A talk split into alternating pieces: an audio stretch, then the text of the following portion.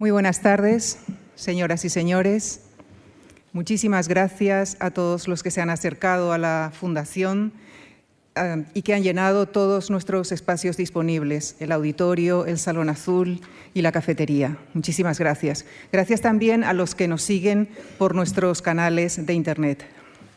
Como acaban de ver en los trailers que les hemos presentado, en nuestro formato dedicado al cine, seguiremos en los años 30, en uno de los ámbitos más interesantes del Hollywood Precode, el, el cine de gángsters, precursor del denominado cine negro clásico. En nuestros diálogos cosmopolitas, la protagonista será la escritora británica y catedrática de estudios clásicos Mary Bird. En nuestras conferencias abordaremos el ámbito científico a través de un ciclo que estudiará el origen del vuelo de las aves desde, sus ancestros más remotos, los dinosaurios. En otros ciclos abordaremos la historia económica de España y la figura de Maquiavelo. En el ámbito de la antigüedad clásica analizaremos la historia de la representación de la figura humana en diversas culturas antiguas. Y en el ciclo que iniciamos esta tarde les proponemos estudiar el estoicismo romano a través de tres de sus nombres más destacados, Marco Aurelio, Epicteto y Séneca. De la figura de este último se ocupará esta tarde el escritor y filósofo Javier Gomá Lanzón. Doctor en filosofía, con doble licenciatura en filología clásica y en derecho, es también letrado del Consejo de Estado en excedencia desde 2007. Desde el año 2003 dirige nuestra fundación. Por su primer libro, Imitación y Experiencia, obtuvo el Premio Nacional de Literatura en la modalidad de ensayo en 2004. Esta obra, junto con Aquiles en el gineceo, Ejemplaridad pública y necesario pero imposible, conforma su tetralogía de la ejemplaridad recogida conjuntamente en dos ediciones, 2014 y 2019. Sus ensayos cortos han sido reunidos en Filosofía Mundana, microensayos completos, programado para ser llevado al teatro la temporada que viene. Otros libros suyos son Ingenuidad aprendida, La imagen de tu vida, Dignidad y Un hombre de 50 años, trilogía teatral, que contiene su monólogo inconsolable, la comedia Quiero cansarme contigo y la tragedia Las lágrimas de Jerjes. En 2017 estrenó su monólogo dramático inconsolable en el Teatro María Guerrero y en 2022 la antes referida comedia con el título El peligro de las buenas compañías en el Teatro Reina Victoria de Madrid, desde donde giró por España.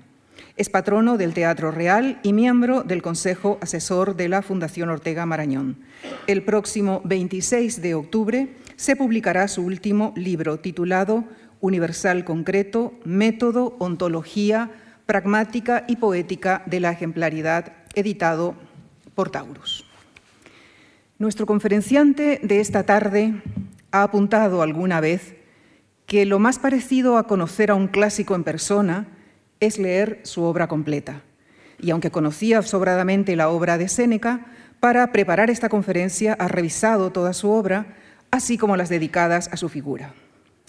El fruto de este trabajo está condensado en la conferencia de esta tarde, su visión de Séneca, su entorno, la vida y la obra de este abogado, orador, pensador, político, maestro y mentor de Nerón y escritor. Señoras y señores, les dejo con Séneca, visto por Javier Gomalanzón. Muchas gracias.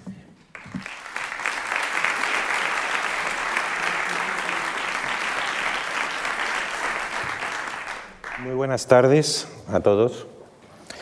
Gracias por asistir a este auditorio y llenarlo, y el auditorio azul y la cafetería esté lleno es una gloria bendita. Solo lamento por los que viniendo se han quedado fuera. Gracias, querida Lucía, por la presentación, siempre tan competente y tan bien dicha. Voy a empezar mi conferencia sin más preámbulo, porque nos espera una tarde ardua, vida y obra de un gran, gran hombre. He tenido que elegir entre la brevedad y ligereza y el contenido. Y he optado por lo segundo. No es una conferencia liviana, sino una con contenido, aunque eso lo prometo, con contenido claro y ordenado. Y anticipo que lo bueno viene al final, cuando el, secreto de Séneca se desvela en los últimos años. Pido paciencia y atención, consciente de que son valores sagrados y me comprometo a cuidarlos conmigo. Con todo, no quiero dejar de mencionar lo mucho que me motiva dar una conferencia en un escenario como este, donde tantas personas eminentísimas las han dado antes, así como formar parte de un ciclo sobre el estoicismo romano organizado por Lucía y su equipo, en compañía de mis admirados amigos Carlos García Gual y David Hernández de la Fuente. Y sin más, empezamos. Séneca. Una semblanza inicial de Séneca en la que simplemente se pongan juntos sus méritos más sobresalientes bastará para que salte a la vista de cualquiera el carácter absolutamente extraordinario de su figura. Voy a señalar diez de esos méritos. Cada uno por separado hacen de Séneca alguien muy notable, pero juntos lo convierten en un gigante. Veámoslo. Séneca fue el político más eminente de su tiempo. Séneca fue uno de los ciudadanos más ricos del imperio. Fue el orador más brillante de toda la historia romana con Cicerón. Fue el único escritor en la extensa literatura latina que cultivó a la vez la prosa y el verso. Fue autor de las únicas tragedias latinas que conservamos. Fue un maestro del estilo que revolucionó la prosa latina y dio lugar al postclasicismo en la literatura romana. Fue el filósofo con más nombre del pensamiento latino hasta San Agustín. Fue educador de un rey, Nerón, como Aristóteles lo había sido Alejandro Magno. Fue el principal teórico político, fue el principal teórico del imperio como forma política. Y finalmente, el primer hispano de fama universal. La conferencia va a seguir la vida y la obra de Séneca en cuatro etapas. Pero antes, para comprender rectamente su rica figura, es preciso situarla en su entorno. Y esos entornos son cuatro. Voy a enunciar ahora esos cuatro entornos y anticipo que las imágenes que ilustran los cuatro entornos han sido, creadas por la inteligencia artificial, incluyendo estas palabras sobre Séneca, sobre Córdoba o algunas parecidas, manejadas por nuestro Alfredo Casasola. Primer entorno, el histórico. La familia Julio Claudia. Séneca nace durante el reinado del primer imperio de esta familia, del primer miembro de esta familia imperial, y muere durante el último. Durante la República, el poder estaba dividido entre, por un lado, los cónsules y otras magistraturas, podríamos decir el poder ejecutivo, y por otro lado, el Senado controlado por unas 600 familias. La separación de poderes garantizaba las libertades republicanas. Tras el asesinato de Julio César y la toma del poder por Augusto, la soberanía se concentra en una sola de esas familias senatoriales, de la cual salieron los cinco emperadores primeros, Augusto, Tiberio, Calígula, Claudio y Nerón. Dada la dudosa legitimidad política del trono que ocupaban, los cinco tendieron a degradar las funciones del Senado, sospechoso de nostalgia republicana. En el Principado, durante el Imperio, las decisiones eran tomadas no por el Senado, como en la República, sino por el emperador y su círculo de amigos, en torno a los cuales se formó una corte. Este es el primer entorno, el histórico. El segundo es el literario. Con Julio César y Augusto floreció el periodo clásico o edad de oro de la literatura latina, donde descuellan nombres como Cicerón, Virgilio, Horacio, Tito Livio, Ovidio y otros. Pasado unas décadas, en la segunda mitad del siglo I, a partir de Nerón advino en Roma un segundo reverdecimiento literario, el llamado periodo post clásico. Seneca se sitúa al principio de ese periodo, Tácito y Juvenal al final. Los posclásicos son los primeros escritores latinos que disponen de unos modelos, precisamente los clásicos, que por su reconocida perfección latina son dignos de imitar y que estudian los niños en la escuela. Ahora se va imponiendo la convicción de que, en el fondo, la cultura griega y la romana son una y la misma, la llamada cultura grecorromana, que se expresa en dos lenguas. Las vidas paralelas de Plutarco, compuestas por entonces, confirman la conciencia de esa identidad unitaria. Por cierto, que entre los posclásicos abundan, curiosamente, los de origen hispano, además de Séneca, Pomponio Mela, Columela, el retórico quintiliano, y entre los poetas Lucano y Marcial. Tercer entorno,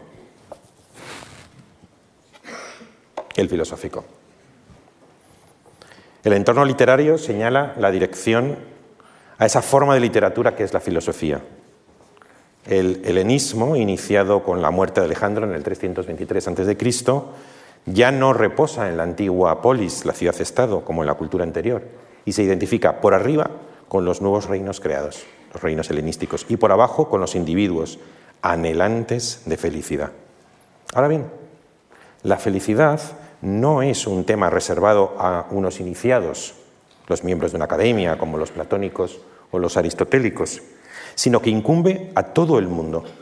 Por consiguiente, la filosofía helenística trasciende los estrechos muros de los profesionales de la filosofía y se abre a la ciudadanía en general.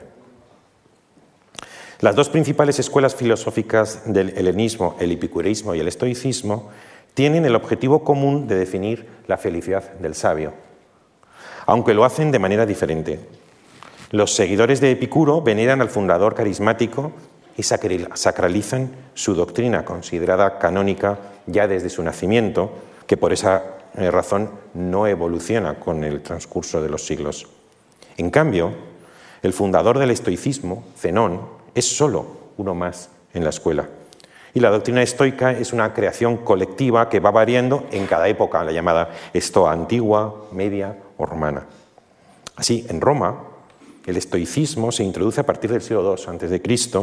y gozó de tanta respetabilidad que fue incorporado a los planes de instrucción general del ciudadano romano. Panecio y Posidonio todavía escribían en griego. Será Aristóteles quien al exponer la doctrina de la escuela, de la escuela estoica, en sobre los deberes y sobre los fines de lo bueno y de lo malo, vierta la jerga del estoicismo al latín, como Lucrecio lo había hecho antes con la del epicureísmo. Cuando durante el postclasicismo Séneca escriba filosofía estoica, lo hará con más libertad de pensamiento que si fuera epicúreo. Y además podrá partir de la traducción de conceptos griegos ya realizada por Cicerón para mejorarla y dotarla de mayor naturalidad. Era excesivamente severa. Y ahora el último de los cuatro entornos, el entorno familiar. Esta imagen responde a la petición hecha por Alfredo de cómo se imagina la inteligencia artificial la Córdoba de, la época de, de Séneca, que probablemente no es rigurosa históricamente, pero a mí por lo menos me parece bella. La familia Aneo, padre y madre de Séneca, pertenecían a la clase de propietarios agrícolas de la actual Córdoba, en la Hispania romana. Su padre, devoto de Cicerón, publicó libros escolares de retórica y una historia de Roma que se ha perdido. La familia Aneo se trasladó a esta ciudad a los pocos años de nacer Séneca. Los tres hermanos con el padre conformaron un clan unidísimo. Sus miembros se ayudaron unos a otros para abrirse camino en la poderosa ciudad, en Roma. El hermano mayor, Aneo Novato, luego llamado Galión, ascendió rápidamente en la carrera honorífica y llegó a senador y a cónsul. Pero antes, siendo procónsul en Acaya, nombre que entonces recibía una parte de Grecia, un día interrogó en persona a Pablo de Tarso, acusado por la comunidad judía de predicar la adoración a Dios fuera de la ley, según cuentan los hechos de los apóstoles. Esto el hermano mayor, porque su hermano menor, Mela, que era padre del gran poeta épico Lucano, colmó su desmesurada ambición, en palabras de Tácito, amasando una inmensa fortuna por matrimonio y administrando la hacienda imperial. Los tres hermanos del clan fueron grandes triunfadores en la vida y acumularon un inmenso prestigio familiar. Y eso que el clan hubo de superar tres lastres de partida compendiados en estos tres términos, novus, eques y provincialis. La familia Aneo era novus, porque ninguno de sus antepasados había ocupado altas magistraturas ni entrado antes en el Senado. Era también eques, lo que quiere decir que aunque de una clase ascendente, no pertenecía a la aristocracia. Y como nacida en una provincia de Hispania, Córdoba, nació de Córdoba, era provincialis, siendo así que los provincianos estaban en desventaja con italianos y romanos para competir por los mayores honores. Y a despecho de estos tres lastres, el clan superó a todos los competidores y alcanzó la cima absoluta, aunque al final, como se verá después, sufrió un cruel cambio de fortuna.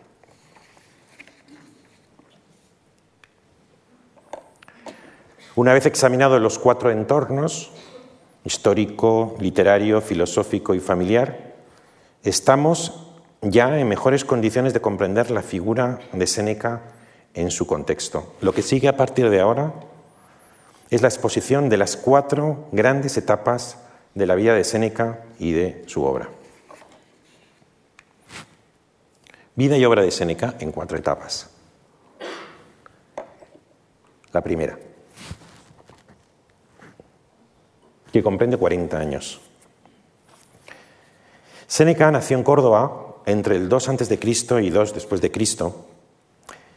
Y aquí, en esta conferencia, por simplificar, se le tomará como riguroso contemporáneo de Cristo, nacido con el cambio de era. Cuando en el 14 después de Cristo murió Augusto y heredó el imperio Tiberio, Séneca ya estaba en Roma estudiando filosofía en el círculo de los Sextios, una escuela romana de inspiración estoica que hablaba y escribía en griego. Allí recibió lecciones de Quinto Sextio Nigro, Soción, de formación pitagórica órfica, del que hablaremos al final, Papirio Fabiano y Átalo, su verdadero maestro, a quien cita muchas veces en sus obras. Con 25 años, Séneca partió a Egipto con sus tíos, la hermana de su madre y su marido Galerio, prefecto de la región. Permaneció seis años allí y escribió tratados geográficos y etnográficos que se han perdido. Oyó al filósofo Cheremón y quizá también al gran Filón de Alejandría, judío helenístico y teólogo místico entonces en su apogeo. La estancia en Egipto se interrumpió, bruscamente cuando en el año 31 cayó en desgracia el valido de Tiberio, Sejano, y Galerio, tío de Séneca, fue cesado.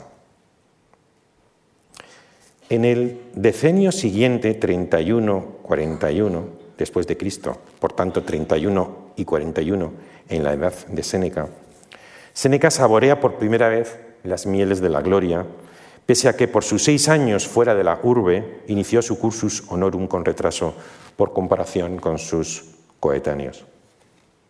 En los últimos años de Tiberio ascendió con rapidez por la escala social y ya en el 33, con 33 años, es nombrado cuestor, lo que implicaba su entrada automática en el Senado, el primero de su familia. Por desgracia, apenas se dispone de fuentes sobre los primeros 40 años de la biografía de Séneca. Con todo de los pocos y fragmentarios datos que han llegado a nosotros, se infiere que Séneca, a lo largo de esa década prodigiosa, ganó fama y vasto reconocimiento social por tres títulos distintos. Uno, el de filósofo dotado de un estilo propio, otro de orador de brillantes discursos y finalmente el título de hábil cortesano. Respecto a su condición de filósofo, una porción de la obra filosófica de Séneca no conservada hay que situarla probablemente en estos años 30, sobre la forma del mundo, sobre los deberes, sobre el matrimonio, sobre los remedios de la fortuna, así como también la biografía de su amado progenitor, sobre la vida de mi padre. Como orador de discursos, segundo de los títulos mencionados, dice Suetonio que era el que entonces más gustaba. Tampoco se han conservado, por desgracia, ninguno de esos discursos jurídicos o políticos que fueron tan apreciados por sus contemporáneos. Como hombre de mundo, tercer y último título, nos consta que agradaba a las clases altas por su conservación con su conversación elevada, ingeniosa, noble y cortés.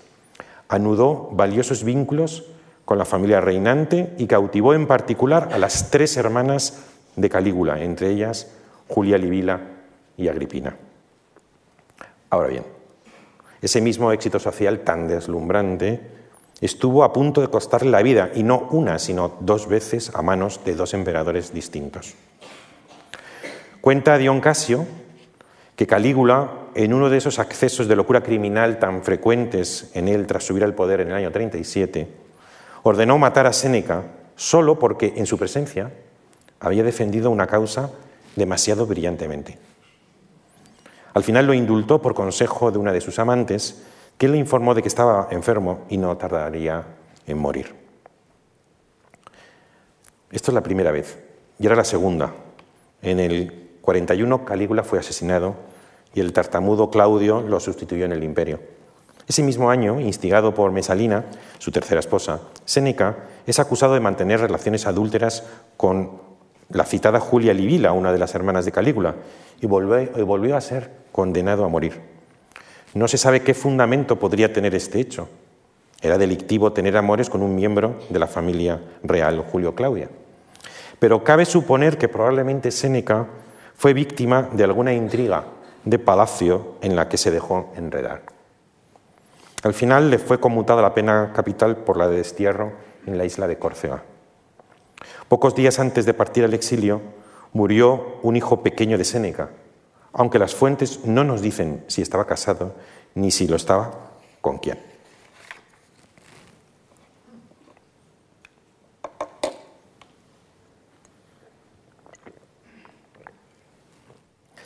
Empezamos con la segunda etapa.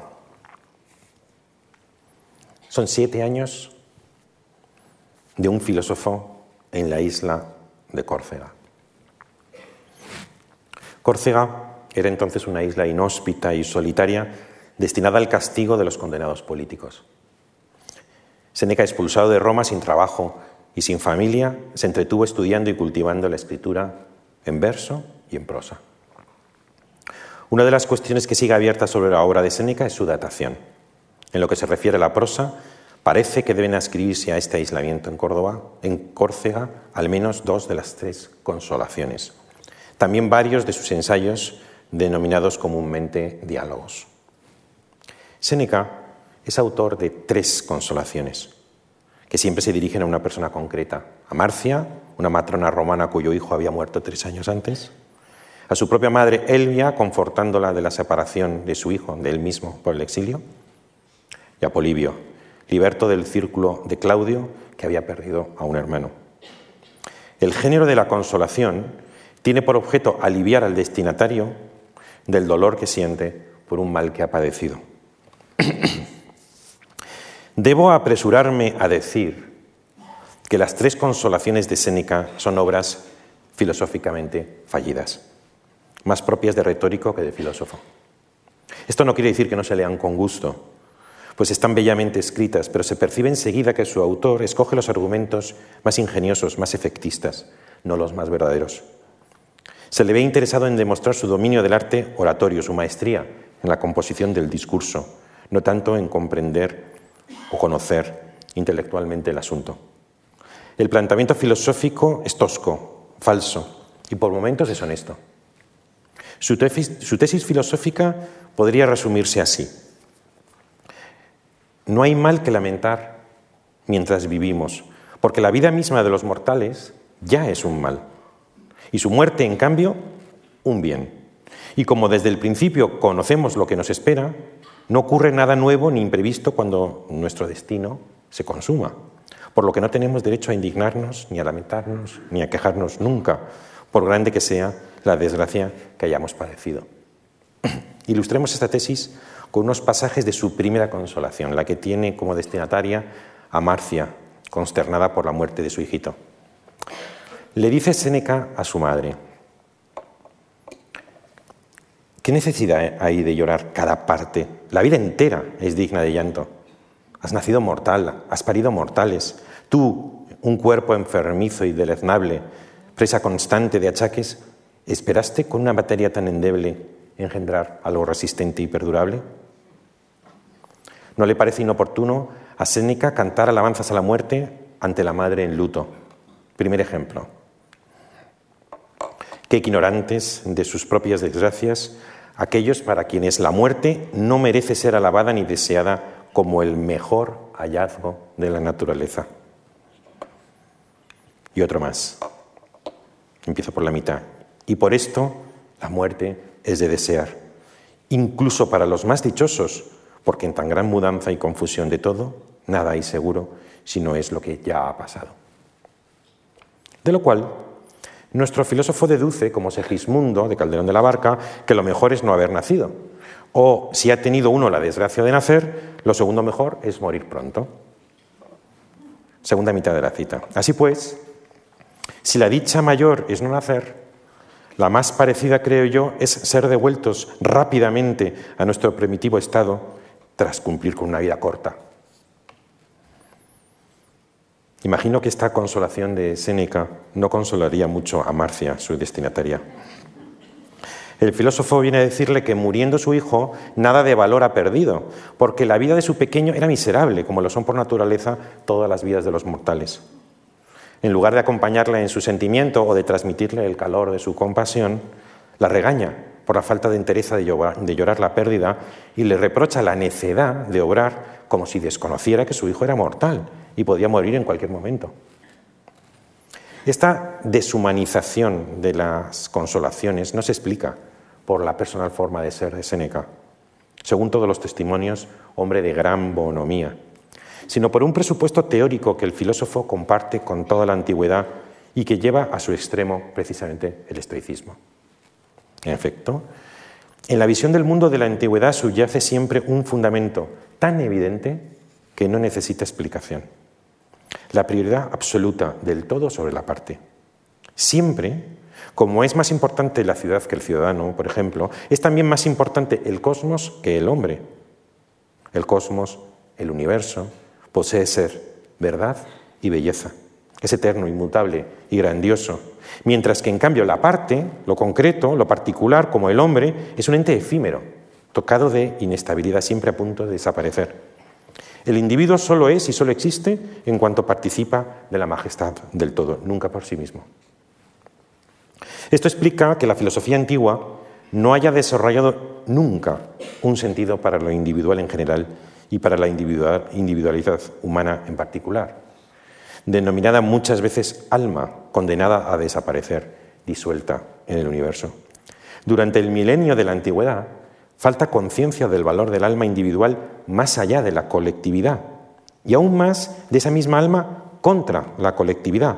Y falta asimismo una comprensión estrictamente filosófica de lo inconsolable de la muerte de una persona. El pensamiento antiguo no elaborará en propiedad nunca una filosofía de la muerte.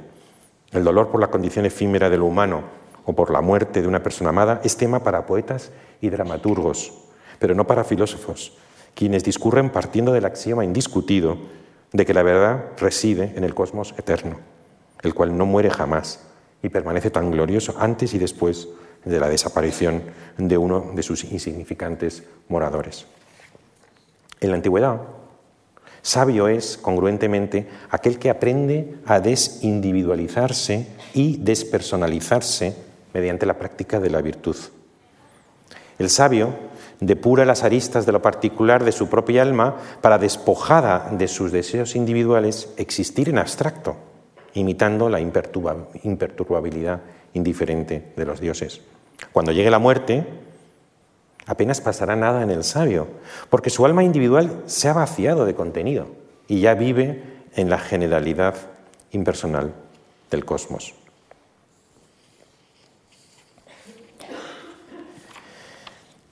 Este ideal estoico del sabio antiguo es también el de los ocho ensayos o diálogos de Séneca.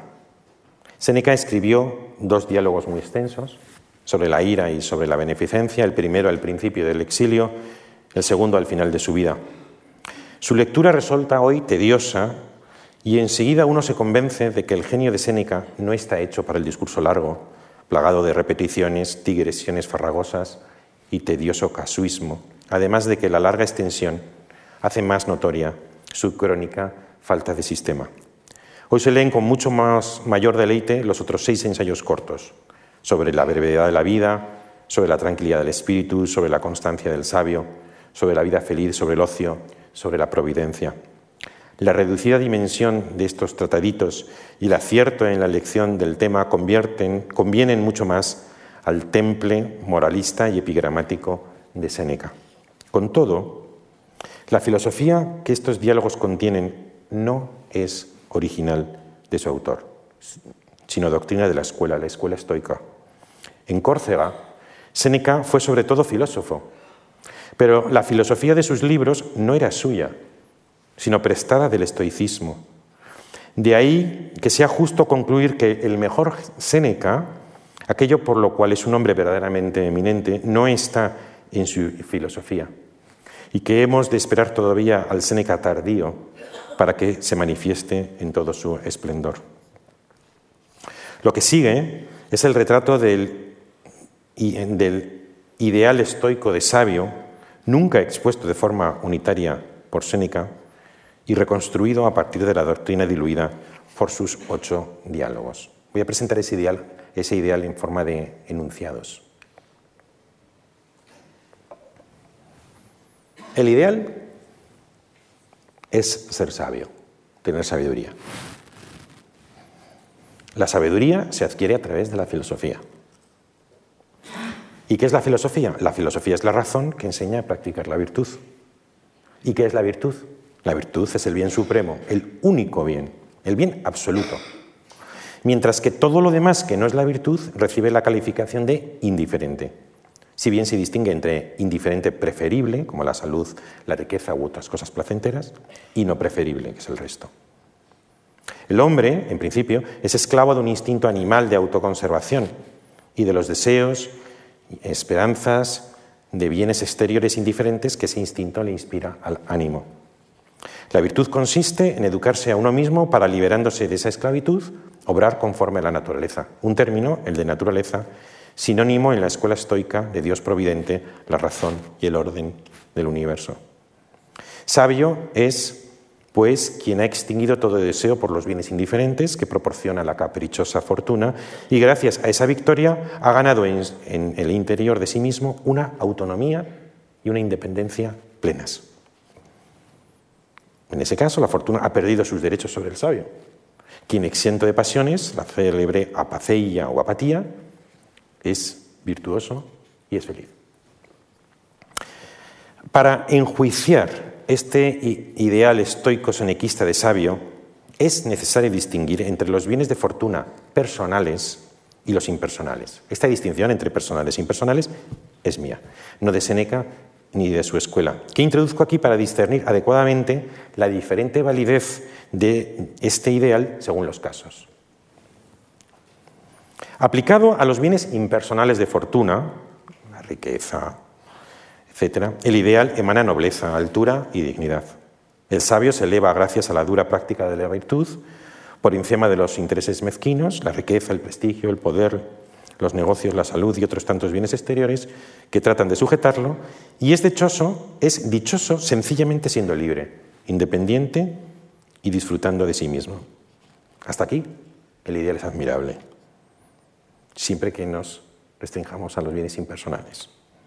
Porque ha de admitirse que el ideal convence mucho menos cuando pasamos de los bienes impersonales a los personales, a la propia persona, a uno mismo. Para Séneca, el propio cuerpo y la propia vida pertenecen al dominio de los bienes indiferentes que el sabio está obligado a menospreciar. Todavía Séneca no ha llegado a comprender, como lo hará más tarde, la naturaleza divina del alma humana que habita cada cuerpo y que hace de cada individuo dice él, un Dios sobre la tierra. Pero eso es después, porque en la isla el filósofo, fiel a la dogmática de la escuela, todavía recomienda una y otra vez el desprecio de la vida, también de la propia. De manera que al morir uno, lo que la muerte destruye es poco más que una bagatela, puesto que fuera de la virtud nada hay de valor. El diálogo sobre la tranquilidad del espíritu proporciona dos observaciones significativas al respecto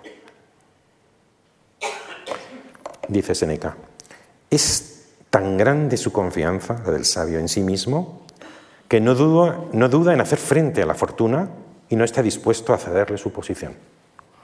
No tiene ocasión de temerla, porque no solo sus esclavos y sus propiedades y su rango, sino su cuerpo también, y sus ojos y su mano, y todo lo que hace la vida más agradable, y a él mismo lo cuenta entre los bienes pasajeros y vive como prestado a sí mismo y dispuesto a restituirse sin pesar. A quienes lo reclamen. Segunda observación. Mal habrá vivido quien no sepa morir bien.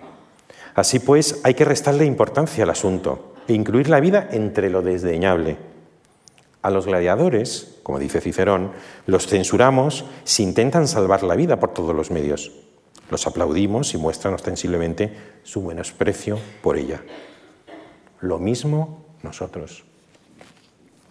Como se ve, la ausencia de temor ante la muerte se fundamenta en la máxima que ordena no amar la propia vida, sino considerarla un bien pasajero, desdeñable, prestado, que entregamos con prontitud a quien nos lo reclame.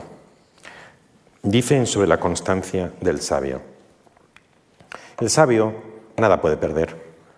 Todo lo ha basado en sí mismo, no confía nada a la fortuna, tiene sus bienes en un lugar seguro, contento con su virtud, la cual no tiene necesidad de lo fortuito y por tanto no puede aumentar ni menguar. La fortuna no arrebata nada más que lo que ha dado. Ahora bien, no da virtud, por tanto tampoco la quita. La virtud es libre, inviolable, inquebrantable, tan inflexible frente al azar que ni siquiera puede inclinarse y mucho menos vencerse. El sabio, aunque muera, es invulnerable, en las palabras de Séneca. Invulnerable es no quien no recibe golpes, sino quien no puede ser herido. Por este indicio te haré conocer al sabio.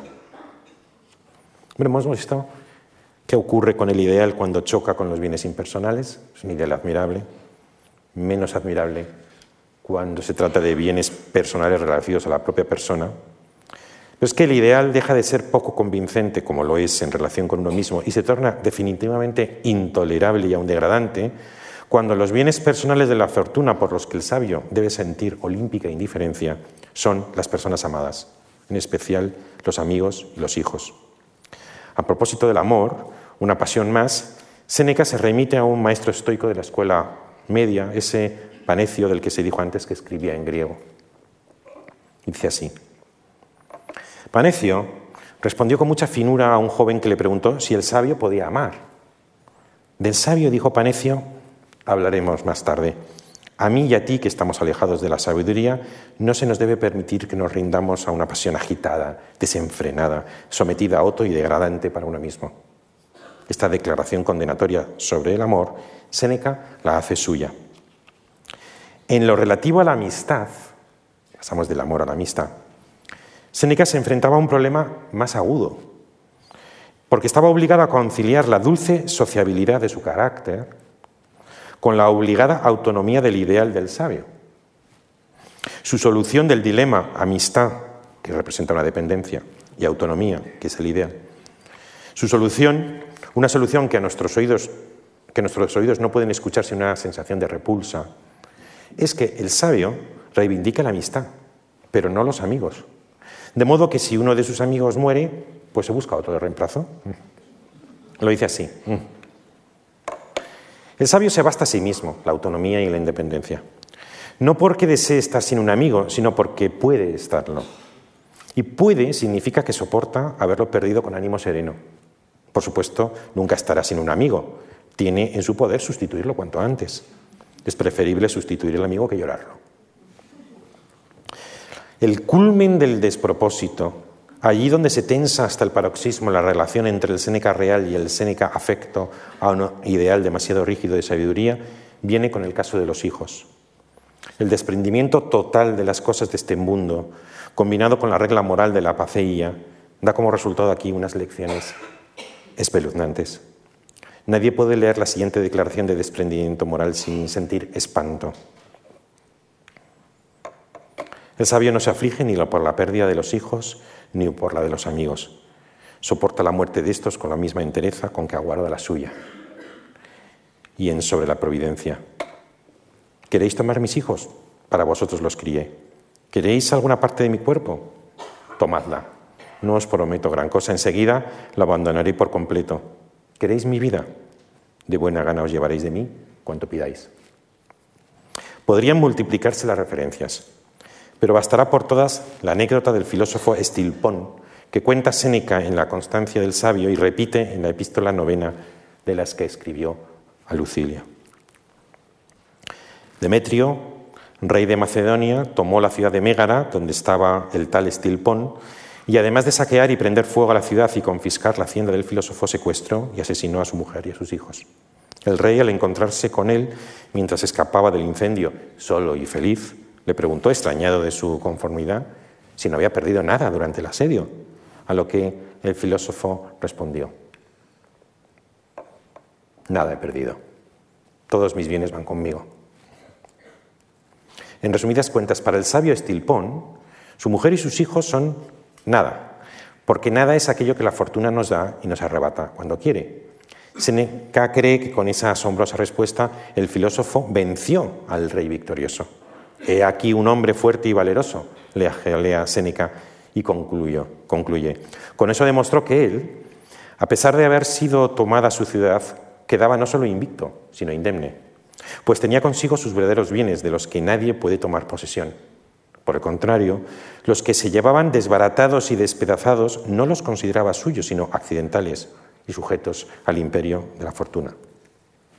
Mujer, hijos, desbaratados y despedazados, son para nuestro filósofo no bienes reales, no suyos, sino accidentales. ¿Puede imaginar uno mayor crueldad expresada por un hombre sutil, culto, indulgente y humanista?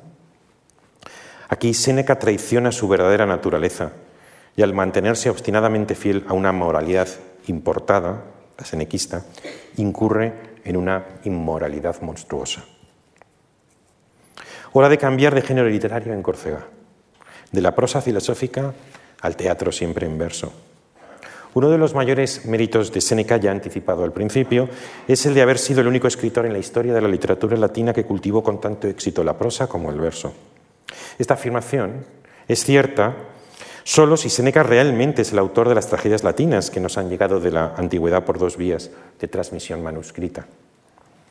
De todo el teatro mm, trágico griego y romano solo se han conservado completas las 32 tragedias de los tres grandes dramaturgos atenienses, Esquilo, Sófocles y Eurípides, y las 10 en latín atribuidas a Seneca. Dicha atribución fue muy discutiva desde el principio. El propio Séneca nunca menciona su corpus trágico en su prosa. Desde el Renacimiento y hasta el siglo XIX, las ediciones de ópera Omnia de Séneca no incluyeron nunca sus tragedias. Hoy, en cambio, suele admitirse su autoría, si bien no contamos con ningún dato seguro sobre las fechas ni el orden de su creación. Ante esta incertidumbre, a efectos expositivos en esta conferencia, me permito imaginar la composición de todas las tragedias en las horas de soledad transcurridas durante su destierro. Los nombres de las diez tragedias son las siguientes, las que ven ahí mencionadas. Las nueve primeras toman un tema mítico, mientras que la última es una tragedia de las llamadas praetexta, esto es, una cuyo argumento está ambientado en su época, como los persas de Esquilo, la otra excepción, lo estaba en la suya. No se sabe si llegaron a representarse en escena, probablemente no, porque el teatro del tiempo de Nerón solía ser declamado por el propio autor ante el público. Sea o no consecuencia de esa ausencia de montaje escénico, las tragedias de Séneca ofrecen poca acción y mucha palabra. En lugar de mostrar a los personajes actuando, se narra la acción a través de diálogos, monólogos y el coro, lo que redunda en dramas estáticos, prolijos y ampulosos. Se advierte en ellas un desajuste entre la palabra y la acción, porque los parlamentos prodigan sentencias de doctrina estoica, cuyo ideal, ya lo sabemos, es la ausencia de pasiones del sabio, Mientras que la acción salpicada de giros, golpes de efecto y patetismo a la manera de Eurípides está dominada por las pasiones furiosas, enfermizas y aun dementes de sus personajes, como la que posee fatalmente a Medea, quien víctima de una ira incontenible contra Jasón, su esposo, comete abominables crímenes contra los hijos comunes. Respecto a la tragedia praetexta, Octavia, que escenifica tres días en torno al casamiento de Nerón y Popea, la mayoría de los especialistas hoy niegan la autoría de Séneca, quien, por cierto, aparece en la tragedia como un personaje más pronunciando un soliloquio de contenido estoico y manteniendo una tensa conversación con Nerón sobre la virtud y la importancia política de la opinión popular. Entre la prosa y el verso pasaron los siete años de nuestro senador desterrado en Córcega.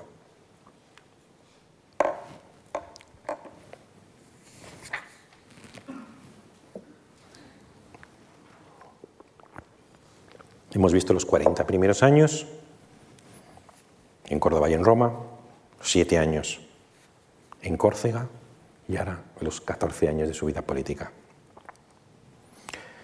Claudio había mandado dar muerte a Mesalina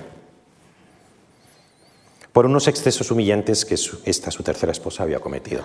Viudo, casó con Agripina, quien de un matrimonio anterior traía un hijo, Nerón, nacido en el 37 después de Cristo. Antes ya se había hecho mención a que Séneca en los 30 había embelesado a las hermanas de Calígula, siendo una de ellas Agripina. A primeros del 49, Agripina maniobró ante su imperial marido Claudio en favor de Séneca y logró no solo el perdón de la pena del exilio, sino incluso su nombramiento como tutor de su hijo Nerón, todavía menor de edad. Empiezan los 14 años de vida política de Séneca y con ello su entrada en la historia de Roma y en los libros de los grandes historiadores antiguos como Tácito, Suetonio y Oncasio. Dice Tácito que Agripina promovió a Séneca, entre otras cosas, porque pensaba que sería bien recibido por el pueblo en razón del brillo de sus estudios, lo cual da a entender, a mi juicio, que Séneca seguía disfrutando de un vivo prestigio en Roma pese a su largo destierro. Y eso solo podía deberse a que habían sido publicadas sus obras en prosa y en verso y recibido una atención muy, muy favorable. Se pensaba probablemente que con Séneca Roma poseía por fin un pensador de talla capaz de rivalizar con los griegos. Por cierto, que a la vuelta de Córcega, frisando los 50 como Don Quijote en su primera salida, Séneca se casó con una mujer de la Galia romana mencionada en sus escritos con ternura, como mi querida Paulina, sin que, al parecer, el matrimonio tuviera descendencia. Se suceden los acontecimientos. En el 49 se arregla el matrimonio de, Nerón con Octavia, hija de Claudio y Mesalina. En el 50 Nerón, hijo de Agripina, es adoptado por Claudio. En el 51, a instancias de Agripina, Burro es nombrado jefe de la Guardia Pretoriana. En el 54, Claudio es envenenado y la Guardia Pretoriana proclama emperador a Nerón, hijo adoptivo de Claudio, postergando a Británico, su hijo natural, con Mesalina. Seneca, magíster o educador hasta entonces, pasa a ser amicus principis, consejero y ministro del joven emperador de 17 años. Enseguida, Seneca es nombrado para la magistratura suprema, el consulado. El novus, equites y provinciales. Provincialis, el provinciano sin abolengo y sin ascendencia en las primeras principales magistraturas, corona al fin la cumbre de Roma. La gloria envuelve al, plan, al clan de los Aneo. El primer discurso que dio Nerón como emperador fue la Laudatio Funebris a Claudio, compuesta por Séneca, y que a decir de Tácito exhibía gran elegancia, conforme al ingenio atrayente y acomodado a los oídos del tiempo que aquel varón poseía, dice Tácito. En sus primeras intervenciones, Nerón, por inspiración de su maestro, invoca la clemencia como principio inspirador de su nuevo gobierno. Cuando pasado ya un año en el 56, Seneca lee ante al Senado un discurso programático orientado a traerse el Senado al joven emperador, el concepto nuclear vuelve a ser la clemencia.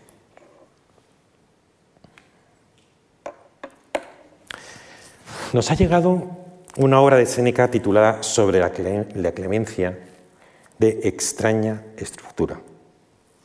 La parte primera recoge el mencionado discurso de Séneca ante el Senado, mientras que la parte segunda se compone de un texto corto e interrumpido de lo que parece ser el esbozo de un ensayo teórico sobre la clemencia, semejante a los ensayos diálogos compuestos en Córcega acerca de otras virtudes como la serenidad, la constancia o la gratitud, estudiada por extenso sobre, sobre los beneficios. Séneca propone para su época una ética práctica para la sociedad romana con de los beneficios, en la que imagina una sociedad estructurada como una pirámide de favores que el que está más arriba o patrón otorga al que está más abajo o cliente de quien se espera gratitud. Pero además de proponer una, ética práctica para el imperio, propone también una teoría política para la realeza. Hasta cierto punto en, una especie como de contrapunto respecto al sobre la República de Cicerón. En Sobre la República, Cicerón había construido una filosofía política para el Estado republicano basado en las instituciones, en mutuo equilibrio, la libertad y la virtud republicana. El tránsito de la República al Principado con Augusto había dejado sin uso las teorías de Cicerón. Y al nuevo Estado, el Estado del Principado, el Imperio, sin filosofía política. Y durante, y durante un siglo nadie había sido capaz de llenar el hueco.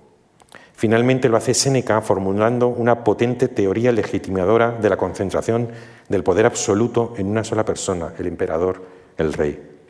Los conceptos de libertas y oficia típicamente republicanos, que habían sido centrales en la obra de Cicerón, dejan paso en el nuevo discurso de Séneca a los de beneficium y clementia, beneficium en el ámbito social, clementia en el ámbito político. El estoicismo, nacido al compás de las nuevas monarquías helenísticas, como vimos, había considerado la realeza como la forma política más racional, por ser la más conforme con la naturaleza y el orden jerárquico del universo. Ahora, en tiempos de Séneca, la realeza descansa en Nerón, a quien Séneca en su libro presenta como representante de los dioses en la tierra.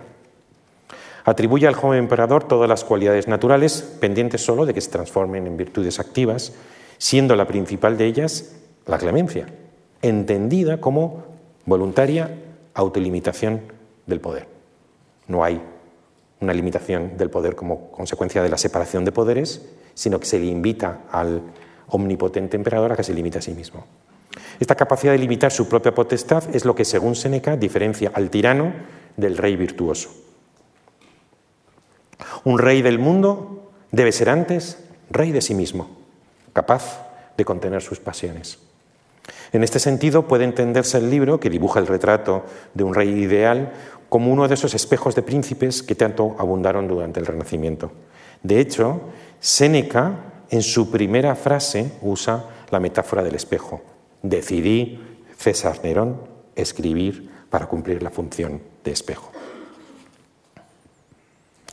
Los historiadores antiguos y modernos coinciden en que el primer quinquenio de Nerón, entre los años 55 y 60, fue una edad de oro en Roma. Dice Suetonio que el joven Nerón nunca sintió el menor deseo de acrecentar o extender su imperio. Se confirmaba la tendencia ya observada en sus antecesores, Calígula y Claudio, la consolidación de una monarquía de corte imperial gobernada por unos amigos del príncipe en detrimento de la antigua aristocracia del Senado. Los dos amigos del príncipe durante el quinquenio dorado fueron Burro, jefe de la Guardia Pretoriana, y el orador y filósofo Séneca, los dos provinciales y no itálicos. titulares ambos del poder absoluto en Roma, mantuvieron entre ellos una buena relación profesional. Los felices cinco años fueron tiempo de buena administración, que transcurrieron despachando los asientos habituales y nombrando funcionarios. Nuestras fuentes no atribuyen a Séneca ninguna decisión precisa, ninguna iniciativa política, tampoco se conoce ninguna intervención suya durante las deliberaciones del Senado en esa época. No es exagerado afirmar que la política imperial consistió básicamente en mantener el statu quo, se sabe por sus escritos que Séneca era pacifista, moderado y liberal. Según Tácito, destacó por su magisterio oratorio y la honesta afabilidad. Con todo, nada indica que Séneca pusiera en práctica en palacio su ideal de sabio estético y severo expuesto en sus diálogos. Ideal que tanto hubiera contrastado con los usos licenciosos de la corte. Por el contrario, los historiadores romanos lo describen en muchas escenas como un hombre pragmático, realista, involucrado en asuntos extremadamente escabrosos y tomando decisiones de emergencia para salir del paso. Y he aquí el problema. Seneca aboga en sus escritos por una ética sublime, pero en política, como colaborador y sirviente del emperador, observa un comportamiento posibilista, incluso demasiado posibilista, sobre todo cuando su pupilo, pasados los primeros cinco años, da rienda suelta a su personalidad psicópata. Todo empezó cuando en el año 55, al principio de su gobierno, probablemente instigado por su madre Agripina, Nerón tramó el envenenamiento de su hermano británico. Luego le llegó el turno a su propia madre, la mencionada Agripina, a la que ordenó dar muerte en el año 60 usando de un truco que salió mal en primera instancia y hubo de culminar después chapuceramente. En el 62 le tocó a su esposa, Octavia, liquidada por lacayos de Nerón para que éste pudiera casarse con Popea. Esta triple ejecución de miembros de su familia da el tono a esos años oscuros y demenciales. Tito, ni uno solo de sus allegados, fuera cual fuera el vínculo que tuvieran con él, quedó libre de sus crímenes, apunta Suetonio. Y Séneca no dimitió. No es extraño que Dion Casio, a propósito de una de estas actuaciones de Séneca, comente maliciosamente. No fue este el único ejemplo en el que su conducta se había mostrado diametralmente opuesta a las enseñanzas de su filosofía. He aquí el peliagudo asunto de las contradicciones entre el Séneca filósofo y el Séneca político. Repasemos cinco de esas contradicciones. En la Consolación a Polibio, que hemos visto antes, escrita en Córcega, Séneca dedica elogios sonrojantes y serviles a Claudio, a quien da tratamiento de un dios. Sin embargo, poco después de morir el emperador, lo ridiculiza con una sátira menipea titulado Apocolocintosis, en la que Claudio se transforma no en Dios, como establecía el ritual, la apoteosis de los emperadores fallecidos, sino en una calabaza. Segunda contradicción. tema muy discutido entre los especialistas es el de si cuando Séneca escribió el discurso al Senado, que hemos mencionado antes, elogiando la clemencia de Nerón, si entonces ya conocía que éste había envenenado a su hermanastro británico. Tercera contradicción. Una vez muerto británico, Nerón confisca sus villas, jardines y otras propiedades y los reparte entre sus amigos, Seneca incluido, quien, según varios testimonios, llegó a amasar una de las fortunas más grandes de todo el imperio. Y eso que en todas sus obras insiste una y otra vez en la indiferencia, incluso el menosprecio que el verdadero sabio siente por la riqueza y abuga de continuo, por el contrario, por la pobreza. Cuarto, una de las fuentes de su riqueza provino de masivos préstamos de dinero, pues Dion Casio nos informa de uno de ellos concedido a los habitantes de Britania, quienes estuvieron a punto de levantarse contra, contra Roma por los altos tipos que les fueron impuestos y las duras medidas que se tomaron para reclamar su devolución. Y cinco. Con todo, el asunto más controvertido de todos afecta al grado de participación de Séneca en el parricidio de Agripina acontecido en el año 60.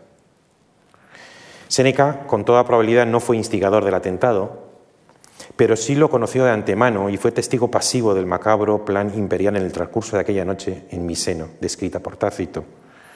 Noche dramática durante la que el consejo privado del emperador con sus amigos, los amigos del emperador, fue convocado de urgencia para acabar de matar a Agripina una vez que ésta había salido inesperadamente indemne de una primera tentativa fallida. Los dos amigos del príncipe pusieron de su parte. Bruto ofreció su guardia pretoriana para terminar la acción. Séneca redactó el informe que Nerón mandó al Senado unos días después, exonerándose de toda culpa con falsas excusas. Conclusión. Parece innegable que como educador de príncipe, Séneca fracasó escandalosamente y que sus buenas lecciones no produjeron ningún efecto duradero en el ánimo de su alumno, ya que apenas hay alguien en la historia de Roma que le iguale en depravación y oprobio. Y pese a tan monumental degradación de su pupilo, Séneca durante años se mantuvo en su círculo más íntimo, complaciente con el poder transaccionando con sus desmanes. Nunca se levantó contra sus abusos, nunca dio ejemplo de resistencia en nombre de la dignidad o su ideal de sabiduría. Del autor de los ensayos filosóficos, de los diálogos, en los que tanto recomienda el desprecio de su propia vida y pone la virtud por encima de todas las cosas, hubiera uno esperado una mayor oposición a los desmanes del tirano, una rocosa intolerancia ante sus injusticias a un riesgo de perder la vida. Se conoce que Séneca, además de filósofo, fue también un hombre de poder que supo manejarse con enorme habilidad en los enredos confusos de las cortes y encontrar su sitio entre las camarillas de palacio. Sin duda, este pragmatismo político se compadece mal con su doctrina. Dicho lo cual, parece seguro también que en el ejercicio del imperio, Séneca se desvivió para controlar los daños producidos por su señor, mostrándose siempre moderado, sensato, generoso, benevolente y contrario a la injusticia.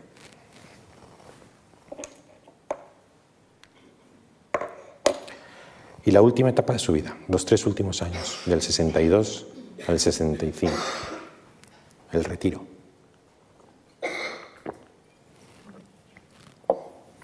La extraordinaria concentración de poder en la persona de Séneca, el maestro y amigo del príncipe, le atrajo la hostilidad de grupos que se consideraban preteridos por el provincial cordobés. Se presentaron denuncias contra él, circularon, circularon panfletos difamatorios. Mientras gozó de la plena confianza del emperador, el filósofo supo defenderse. Pero el parricidio de Agripina en el 60 desencadenó una nueva fase en el reinado de Nerón. Después del crimen, el pupilo se emancipó espiritualmente de su maestro y por su propia cuenta impulsó una revolución cultural basada en vistosas reformas urbanísticas y espectáculos pensados para el divertimento del pueblo. El mismo Nerón se presentó ante Roma, cosa insólita entre la nobleza, como cantante, músico y auriga. En el 62 coinciden tres hechos decisivos. Murió Burro, Octavia fue asesinada por los enviados del emperador y Nerón se casó con Popea. La nueva esposa y su hombre de confianza, Ofonio Tigelino, se comportan a partir de ese año, de hecho, como los nuevos amigos del príncipe. Ese mismo año 62, por tanto, Séneca tiene también 62 años, nuestro Séneca, aislado y débil, pidió audiencia al emperador para rogarle que le permitiera dejar sus cargos. Era asunto delicado porque seguía teniendo formalmente la condición oficial de amigo del príncipe y no era posible renunciar a ese honor sin el beneplácito del príncipe mismo. Tácito narra por extenso la escena de la audiencia.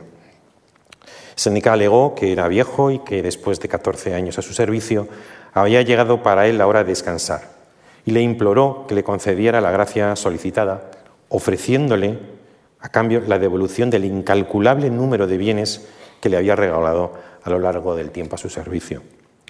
Nerón fue amable y halagador en su respuesta, le llamó el primero en su afecto, pero desconfiado, con la intención de tenerlo cerca y controlarlo, denegó su petición.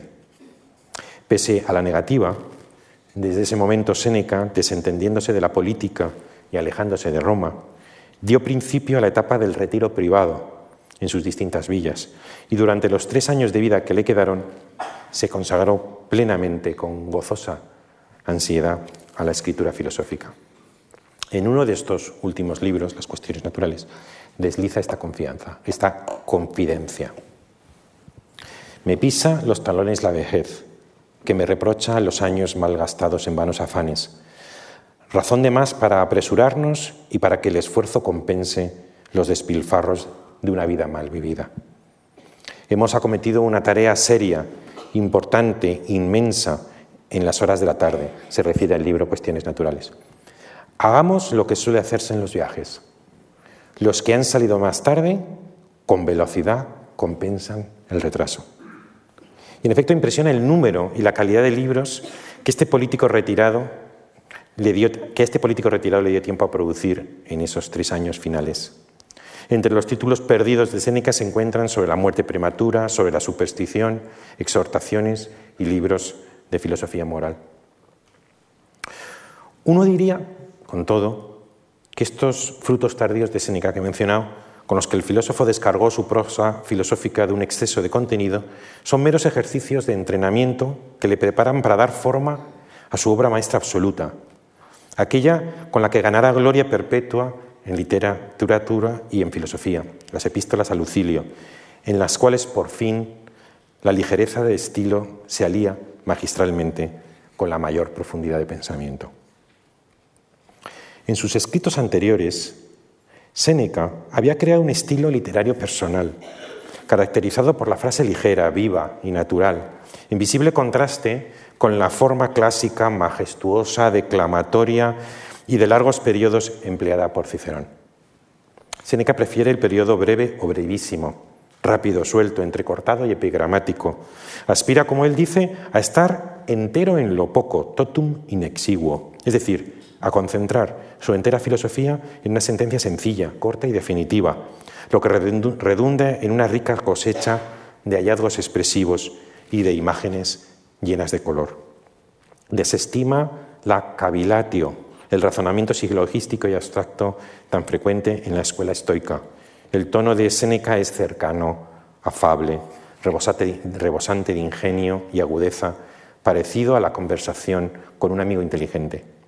Y por lo mismo el suyo es un decir desordenado, falto de sistema, difuso como el fluir de la vida que describe. Y es que el genio de Séneca encontró la forma que buscaba al final de su vida en el género epistolar. Me refiero, claro está, a las epístolas a Lucilio. Cada carta es un ensayo breve, entre dos y treinta páginas, según su inspiración. Los estudiosos creen que probablemente se trata de una correspondencia auténtica y que las cartas de Séneca fueron realmente enviadas a Lucilio, un amigo más joven, aunque luego las extractase, revisase y compendiase para su publicación.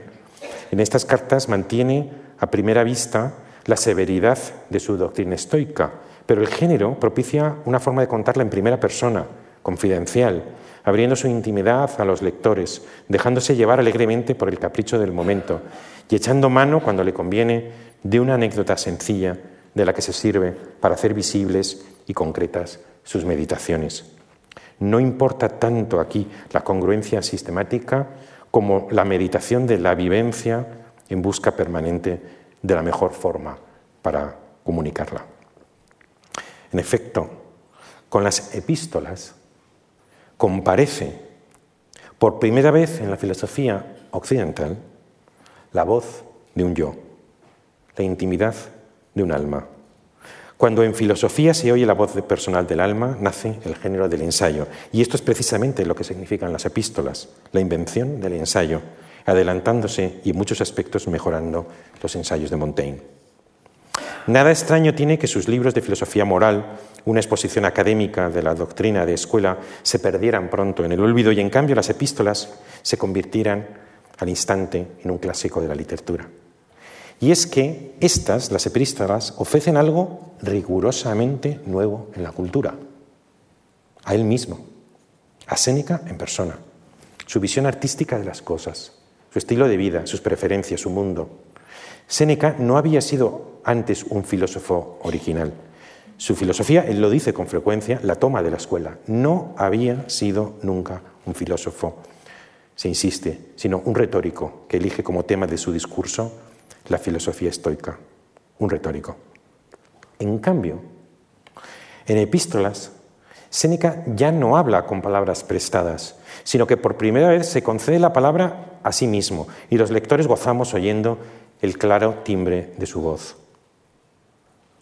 El orador y cortesano, el filósofo en la isla, el amigo del príncipe, las tres etapas anteriores de su vida entra en la última vicisitud de su vida sobre la tierra y desvela su auténtica identidad, una que no había logrado florecer hasta ahora, la identidad de un sabio, a su manera, que ha ganado independencia incluso del estoicismo.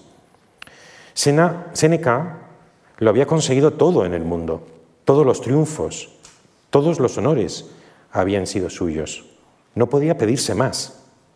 Y sin embargo no se percibe en sus cartas escritas en el retiro ni atisbo de nostalgia del pasado. Tampoco hay rastro de heridas abiertas, resentimientos o ajuste de cuentas. Hablando de otros asuntos, dibuja en sus misivas, como de pasada, el retrato de un hombre a quien su riquísima experiencia de la vida no le impide poseer, un alma idealista, alegre, en paz con todos y consigo mismo, y fundamentalmente buena. Un alma, he aquí una de las aportaciones de las epístolas, de naturaleza divina y digna de no morir nunca. Qué lejos está este Séneca de la isla de Córcega cuando despreciaba frívolamente la vida y elogiaba la muerte. En las epístolas, Séneca recomienda sustraerse a los bienes externos de la fortuna y retirarse al interior de uno mismo, donde es libre. Hasta aquí obra como un sabio estoico ortodoxo.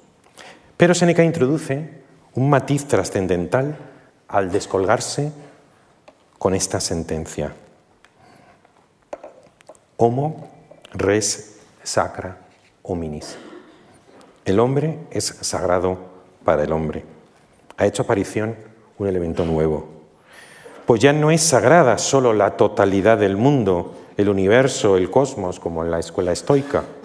Ahora también es sagrada una parte de eso todo, el individuo particular, dotado de dignidad sacrosanta, que nadie tiene derecho a profanar, ni la naturaleza.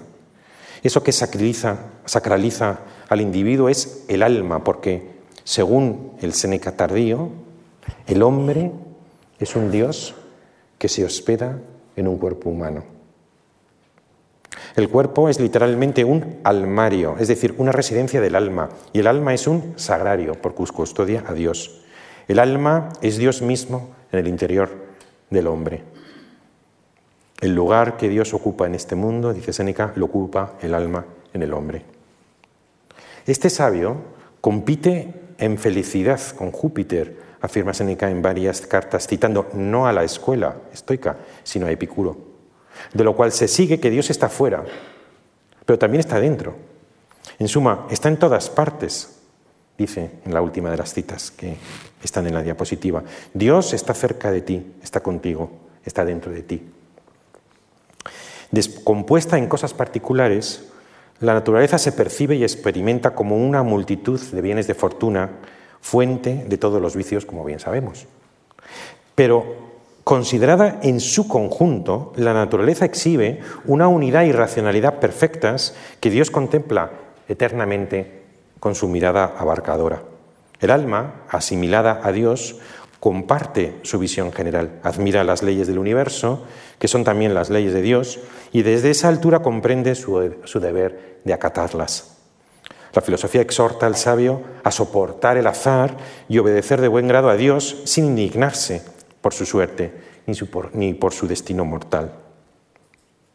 Al hombre debe agradar cuanto a Dios agrada, dice Séneca.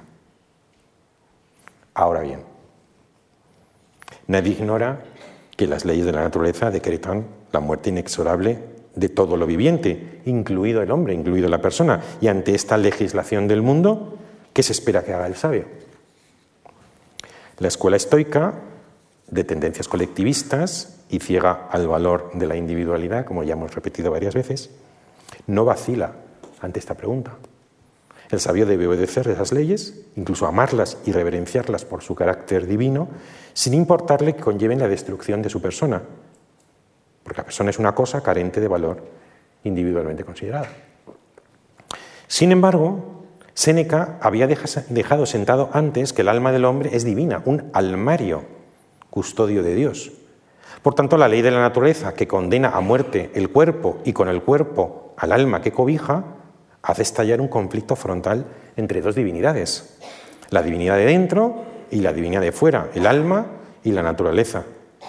¿Debe el sabio, según Séneca, seguir amando y reverenciando esas leyes divinas destructoras de un alma, la suya, igualmente divina? ¿Obedecer esas leyes es virtud o es más bien profanación? El antagonismo así planteado parece no tener solución. Quizá por ello en las epístolas apunta aquí y allá la insinuación de una esperanza que Séneca, en contradicción con la doctrina de la escuela, se atreve a acariciar. En abierta contradicción, sí, porque recuérdese que la esperanza, igual que el temor, es una de esas pasiones a las que el estoico ha de renunciar para permanecer siempre impasible y autónomo. Séneca aquí se desentiende de ese ideal Quizá de niño oyera hablar de dicha esperanza su maestro Soción, pitagórico órfico, que citamos al principio. O quizá durante su estancia en Egipto se sentara a los pies del judío Filón de Alejandría, que defendía esa esperanza con ardor y desde entonces nunca hubiera olvidado esas lecciones. Me refiero a la esperanza en la inmortalidad del alma, la esperanza de que el alma de naturaleza divina no se extingue con la muerte del cuerpo y prolonga su existencia a lo largo de la eternidad en compañía de los dioses inmortales. Esta doctrina heterodoxa y extraña al estoicismo asoma en varias cartas y constituye el tema principal de la larga epístola 102, donde explica a Lucilio, su corresponsal, que cuando recibió su última misiva, muy grata, estaba entregado a ese sueño tan hermoso. El fundamento de ese sueño descansa nuevamente en la naturaleza del alma, El alma humana es una realidad noble y grande y no admite que se le pongan otros límites que los que tiene en común con la divinidad. Por tanto, la divinidad no muere. Como la divinidad no muere, el alma tampoco. Por tanto, morir es volver a nacer. Dice aquí. A través del tiempo que se extiende de la infancia a la vejez, vamos madurando para un nuevo parto. Nos aguarda otro origen. Expresión muy hermosa. Ese día que temes como el último es el del nacimiento para la eternidad. Deja el peso. Al liberar su peso dejándolo en la tierra, las dos entidades divinas se fusionan en lo alto.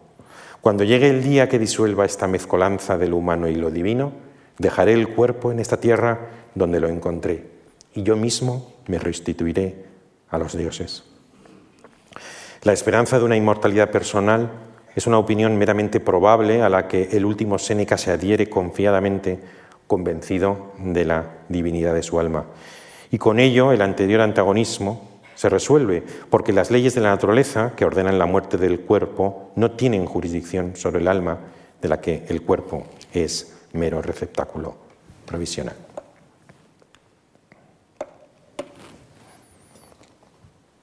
Y ahora vamos a hablar ya de un día, sino de unas horas para terminar.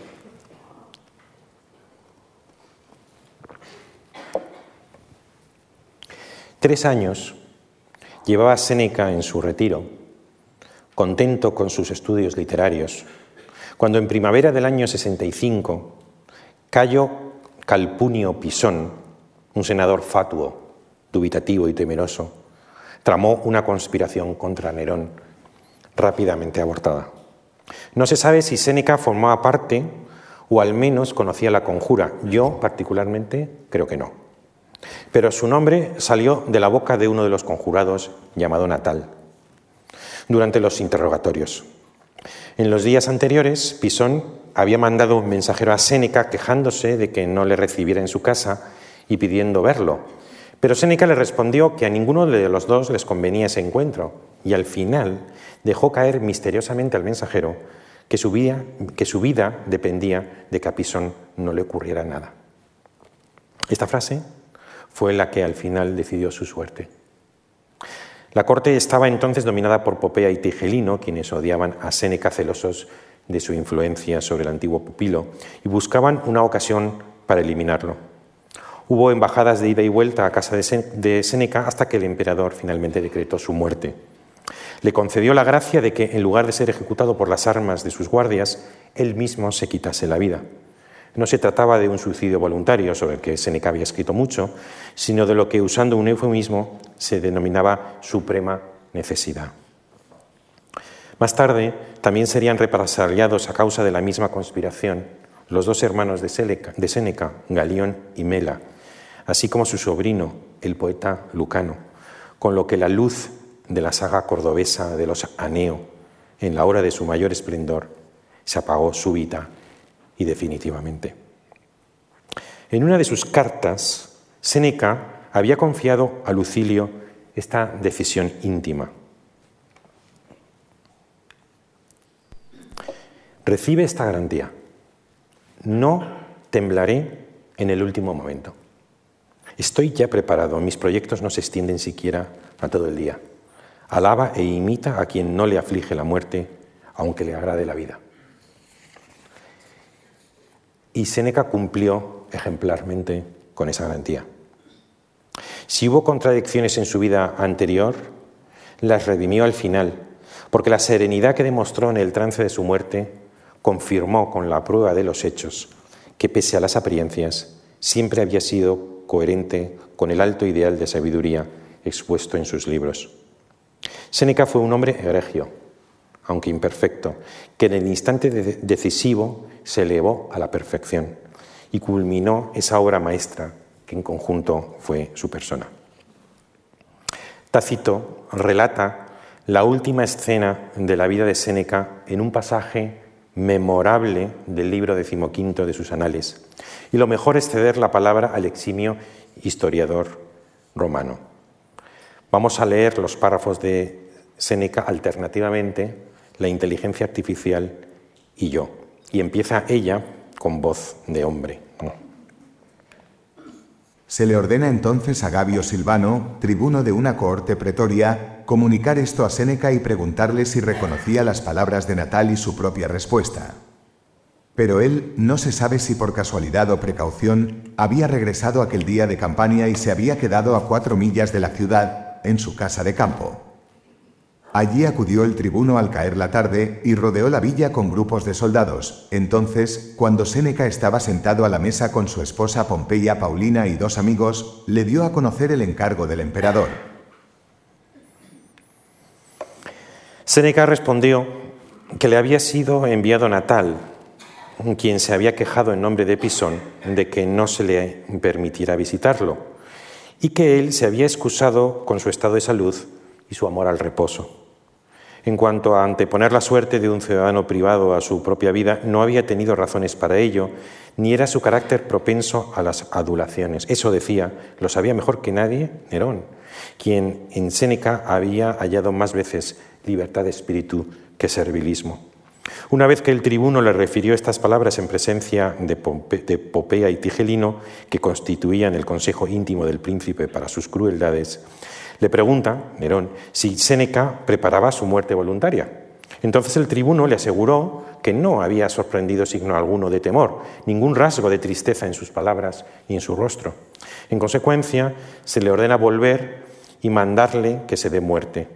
Silvano se guardó de hablar y de mirar e hizo entrar junto a Séneca a uno de los centuriones para que le manifestara aquella suprema necesidad, inducirle al suicidio. Él, sin inmutarse, pide las tablillas de su testamento. Como el centurión se las niega, se vuelve a sus amigos y les declara que, dado que se le prohíbe agradecerles su afecto, les lega lo único, pero lo más hermoso, que posee. La imagen de su vida. Si se acuerdan de ella, tendrán la reputación de hombres virtuosos como premio por tan constante amistad. Al tiempo procura convertir su llanto en entereza, ya hablándoles en tono llano, ya con mayor energía y como reprendiéndolos, les pregunta dónde están los preceptos de la filosofía, dónde los razonamientos por tantos años meditados frente al destino. ¿A quién había pasado desapercibida la crueldad de Nerón? Asesinado su madre y su hermano, les decía, ya nada le faltaba sino añadir a esas muertes la de su educador y maestro.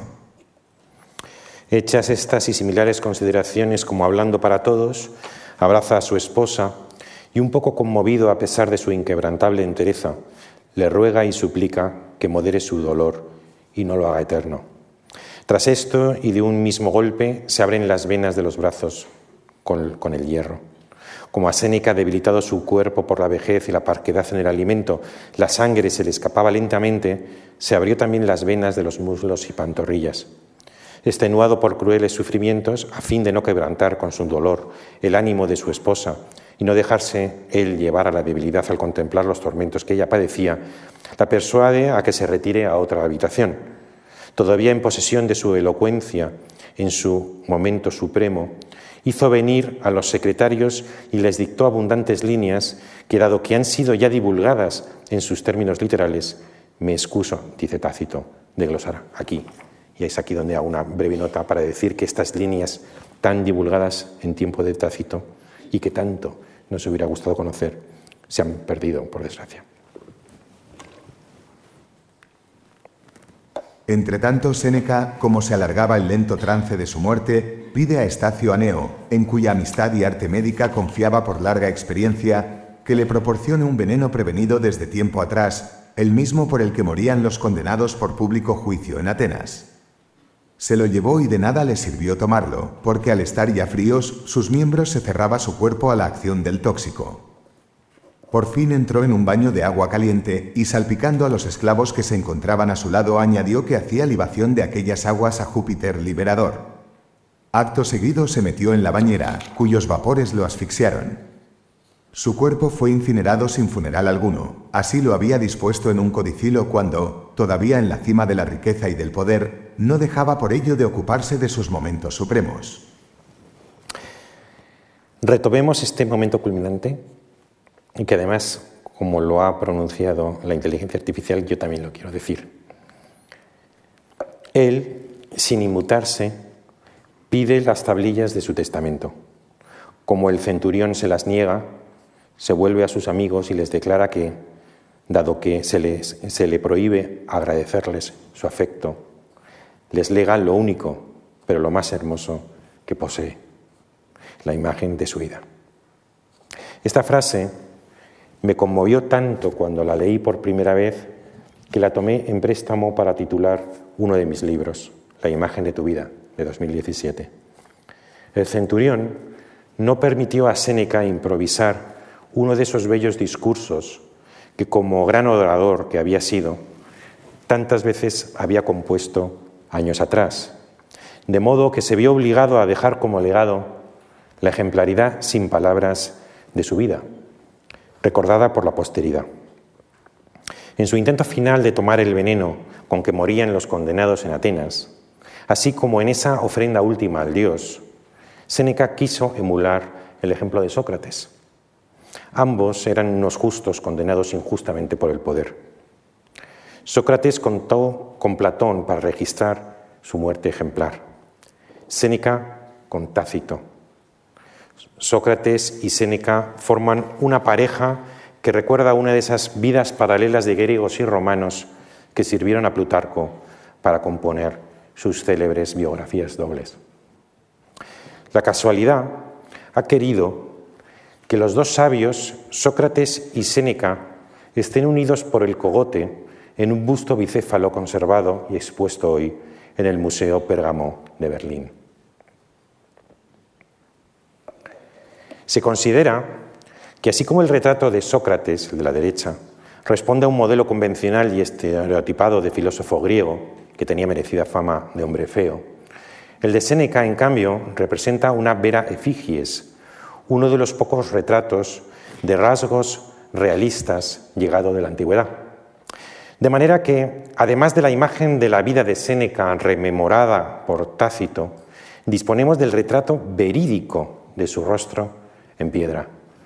Y descubrimos, quizás sin mucha sorpresa, que Sócrates y Séneca, hermanados por ser almas bellas, se asemejaban también, también por ser feos. Y nada más. Muchas gracias por el tiempo.